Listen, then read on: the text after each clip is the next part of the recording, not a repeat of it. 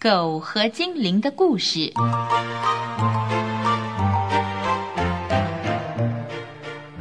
有个老爷爷开了一间磨坊，他每天到村子里收取麦子，送到磨坊里磨成麦粉，再做成面包卖给大家。每当他驾着马车运送麦子或面包的时候，孩子们总是围过来叫着：“来宝来了，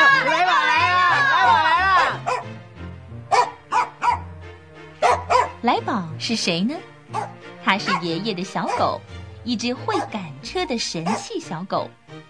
它总是坐在驾驶座旁边，帮忙指挥马儿。嗡嗡嗡，向右转；嗡嗡嗡，向左转。遇到上坡的时候，更不忘大叫两声，马儿便会加把劲把车拉上去。它还会赶走挡路的小动物哦。最有趣的是。就是每当爷爷的大车停在村子里的时候，来宝总会蹦一下，跳到马背上跑来跑去，威风的叫着“汪汪汪，汪汪汪”，连国王出巡都还没他神气呢。来宝的嗓门就是这么洪亮。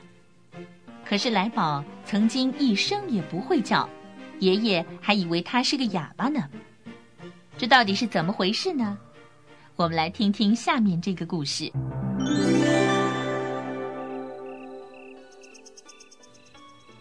有一回，爷爷溜到小酒馆喝酒，很晚才回家。走着走着，突然听到脚边传来窸窸窣窣的声音。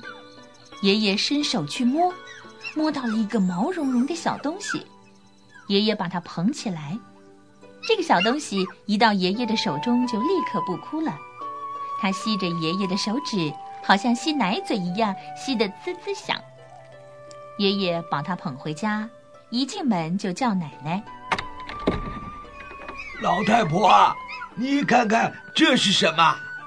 奶奶打开灯一照，哟，是只刚出生的狗崽子，连眼睛都还没睁开呢。小狗直打哆嗦，呜呜哀叫：“哎呀，老头子！”你的脑袋到哪儿去了？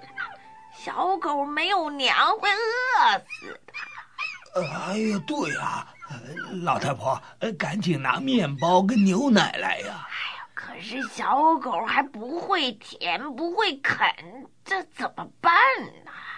呃，我有办法。爷爷掰了一小块面包浸在牛奶里，然后拴在手帕的脚上。就成了个现成的奶嘴，小狗含着它，香香甜甜的吸吮着牛奶，一直到肚子鼓成了一个大球。哎呦，小狗是吃饱了，可是谁来捂暖小狗，不让它冻死呢？爷爷二话不说，把小狗抱到马房里，马儿们的呼吸。总是把那儿弄得暖烘烘的，像个小暖窖似的。马儿们好奇地围着这个奇怪的小家伙，东嗅嗅，西闻闻。嗯，是主人双手的气味。于是马儿们就接受了小狗。小狗一天一天的长大了，爷爷还帮它取了个名字，叫做来宝。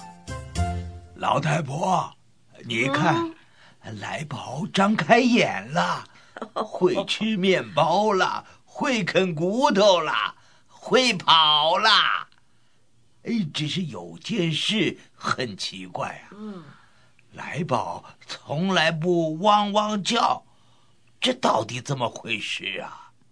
爷爷想了很久，终于发现原因了。哎呀，我的脑袋被猪吃啦。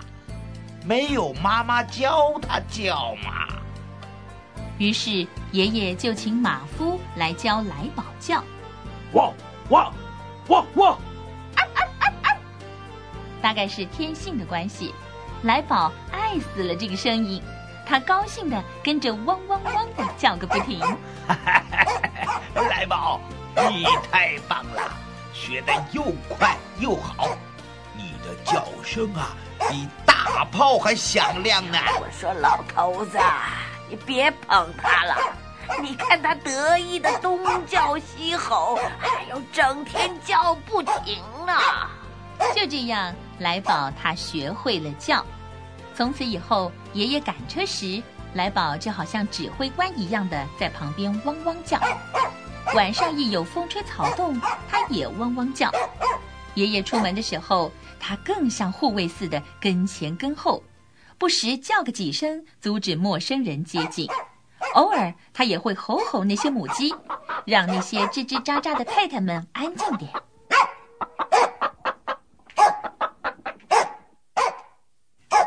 有一天，爷爷买麦子回来，又偷偷的拐去小酒馆喝两口，一不小心喝昏了头，把来宝给忘在小酒馆里，自己驾着车回家了。等来宝发现的时候，马车已经不见踪影，来宝撒腿就追。爷爷真糊涂，怎么把我忘了呢？哼，没关系，我抄近路，从山上的树林穿过去。这样就可以赶上爷爷了。来宝跑着跑着，天渐渐黑了，林子里头越来越暗，只听到风把树叶吹得嗖嗖响。突然，前方银光闪闪，来宝探头一看，一群透明的狗儿在银色的月光下翩翩飞舞。呃，八成是碰上狗妖精了。一群狗妖们正在跳舞。而其中有一只老狗妖，它开始说故事。从前，狗舒舒服服的住在天堂里，却因为上帝不让他们绣，而觉得难过。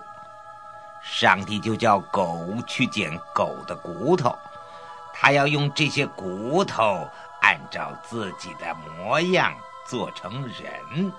给狗当上帝绣，狗叼来狮子、骆驼等各种骨头，就是没有狗骨头，因为狗是不啃狗骨头的。因此，人有狮子的力气，骆驼的勤劳，独独缺乏狗的忠诚。狗妖们听了故事，感叹的呜呜叫。老狗妖接着吐露了一个更感伤的秘密。古时候啊，狗曾经用无数美味的骨头在地上建了一个王国，里头有火腿宝座、香肠台阶，美味又丰盛。人类非常嫉妒，用尽各种办法，终于使狗王国陷到地底下。假如我们挖对地方啊，就可以把王国再挖出来。来宝听到这儿，忍不住大叫：“王国在哪里？”刹那间，狗妖们全不见了，只留下一地银色的月光。来宝好失望。从此以后，不论是在田里、林间、村镇。来宝常常忍不住都要到处嗅嗅挖挖，狗王国的故事也就慢慢的传开了。没多久，所有的狗都知道这个秘密，也开始到处挖挖嗅嗅，看能不能找回那座失落的狗王国。